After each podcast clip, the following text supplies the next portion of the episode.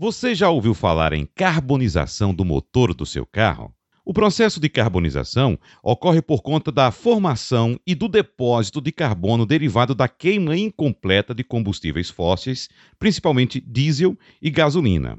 A gasolina, inclusive quando é adulterada, possui compostos que realizam um processo de queima de maneira incorreta, o que gera resíduos que ficam acumulados na parte interna do motor. Então, a carbonização é uma capa aderente e às vezes rígida, gerada por meio da recombinação das moléculas de combustíveis e do óleo lubrificante na cabeça do pistão, câmara de combustão, válvulas e canaleta dos anéis. Complicou agora para você, né? Mas para descomplicar, vamos conversar com o nosso consultor Alexandre Costa. Olá, Alexandre, tudo bem com você?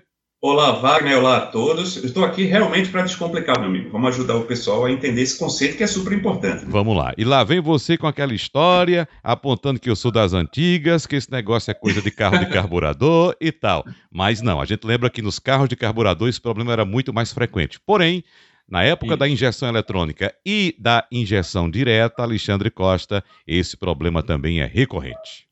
Exatamente. Muita gente associa esse fenômeno né, da carbonização aos motores mais antigos. É porque os motores mais novos, com injeção direta de combustível, que a queima é feita, a injeção de combustível é feita diretamente na câmara, há uma tendência de redução significativa.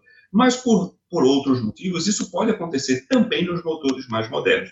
Como você bem fez a introdução aí, é, eu vou resumir aqui para o pessoal entender, seria uma queima irregular de combustível, e a carbonização nada mais é que o combustível não queimado, que vai se acumulando no interior do motor. Essa carbonização pode acontecer também ah, por vapores de óleo que saem do cárter, que é a parte inferior do carro, e sobem para a câmara. Mas vamos falar aqui com relação ao combustível.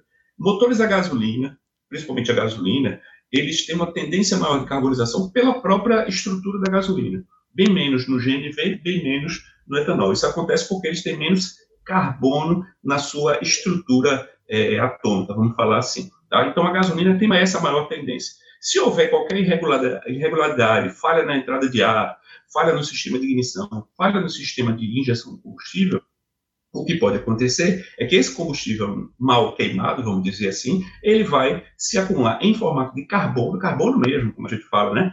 É, só para para ficar mais fácil para o pessoal entender, quando você abre um motor muito carbonizado, o que você vai ver é aquele aspecto de um, de um fundo de panela. Estou usando um termo aqui, sabe, meu amigo Vale? Bem fácil do pessoal entender.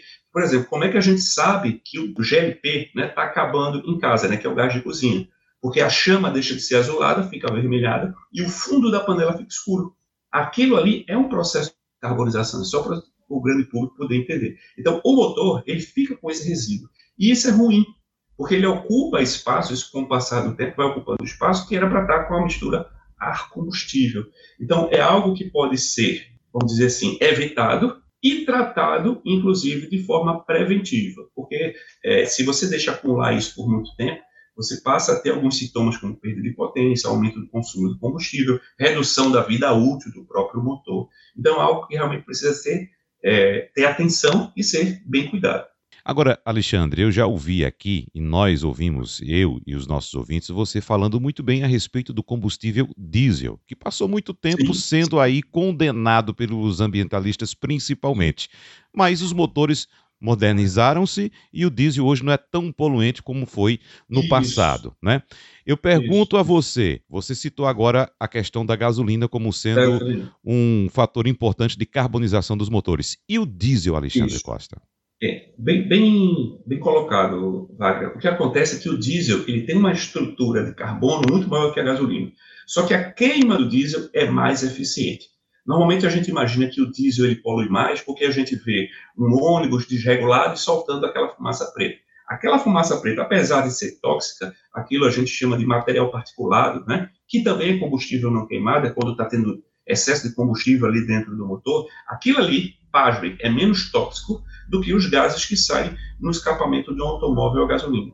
O que o diesel emite, não estou dizendo que aquilo é o certo, porque ele está mostrando que o motor está desregulado, mas um motor a diesel regulado dessas novas gerações, ele é muito mais limpo em termos de emissão de poluente do que uma gasolina. O único é, elemento né, que ele é mais nocivo emitido ali chama-se óxido de nitrogênio. Por isso que muitos carros a diesel hoje saem com um pós-tratamento com arla Inclusive, a nova geração do Compass também já está fazendo uso do ar, lá, caminhões, a diesel já faz uso disso daí também.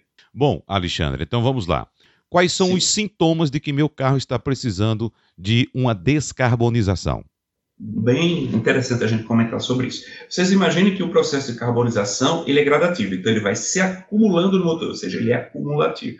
Então, um carro novo, um carro zero, ele não tem carbonização. Mas a partir do momento que você começa a rodar, pela própria qualidade do combustível, falha do sistema de ignição, falsas entradas de ar, qualquer outra coisa que atrapalhe na queima do combustível, esse carbono começa a se acumular.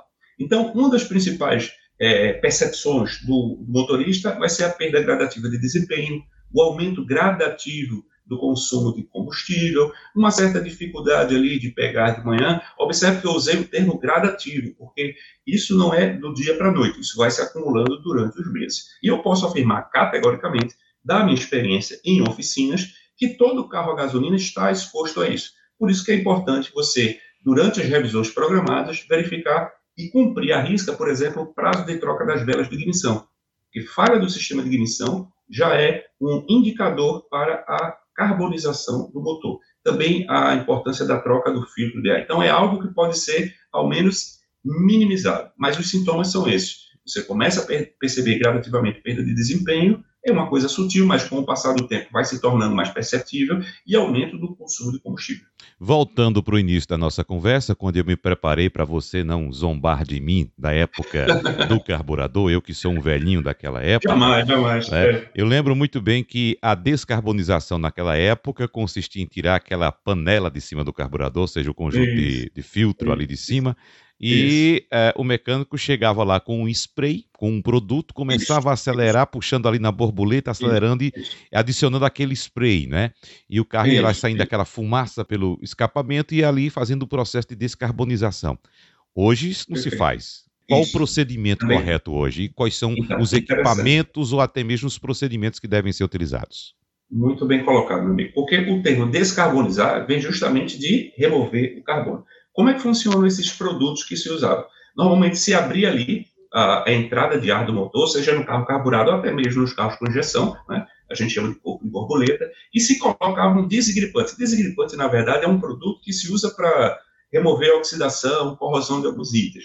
Então, se usava o desgripante, porque é um material que desfaz o carbono, né, a estrutura do carbono, e faz a remoção. Só que fazendo isso com o motor funcionando, todo o carbono sai, mas ele é queimado pelo motor e vai para o sistema de escapamento. Então, lembrando que isso, além de aumentar a emissão de poluentes, naquele momento, eu posso danificar o catalisador e a sonda lambda, que ficam no escapamento. Por isso que hoje não é recomendado esse tipo de procedimento. Existem processos, existem produtos específicos que são utilizados com o motor funcionando, que aí ele se combina com o carbono que está é, sendo retirado de dentro do motor e se torna uma substância não tóxica e que não afeta o motor. Então, já existem é, produtos e equipamentos que fazem esse processo com o motor funcionando. Quando o nível de carbonização está muito alto, aí você precisa, infelizmente, remover o cabeçote do motor, ou seja, desmontar o motor e fazer uma limpeza externa, ou seja, vai ter que fazer uma limpeza química com o motor todo desmontado. Mas isso é um caso mais severo. Mas existem equipamentos hoje que se usa um produto químico que se combina com o carbono, destrói aquela, destrói, não sei, você não tem muito pesado, se combina com a cadeia de carbono, se transforma em uma substância não tóxica e aí sim pode ser liberada ali na atmosfera. Então faz uma limpeza interna do motor. Lembrando que em casos extremos, aí tem que abrir o motor realmente. Isso significa que você recomenda, Alexandre, uma descarbonização preventiva, periódica? É exatamente isso, Wagner. Porque é o seguinte, se eu imagino que eu tenho um carro com 150 mil quilômetros e nunca passou por um processo de descarbonização, o produto, sim, ele vai dissolver aquela estrutura do carbono, mas ele pode danificar o próprio motor internamente. Então, para que não chegue nesse ponto, o recomendado é que em algumas revisões periódicas, por exemplo, a cada 20 mil, 30 mil, a depender ali do nível de carbonização, da qualidade do combustível que você usa, você pode fazer uso desses produtos de forma preventiva. É até bacana porque isso evita a carbonização no médio e longo prazo. Então, resumindo, perda de potência e aumento de consumo podem ser sinais, sintomas de uma carbonização do motor, Alexandre. Sim, principalmente se você roda muito com gasolina. Muito bem. Alexandre Costa, mais uma vez, muito obrigado, um abraço para você e até a próxima. Um grande abraço, até a próxima.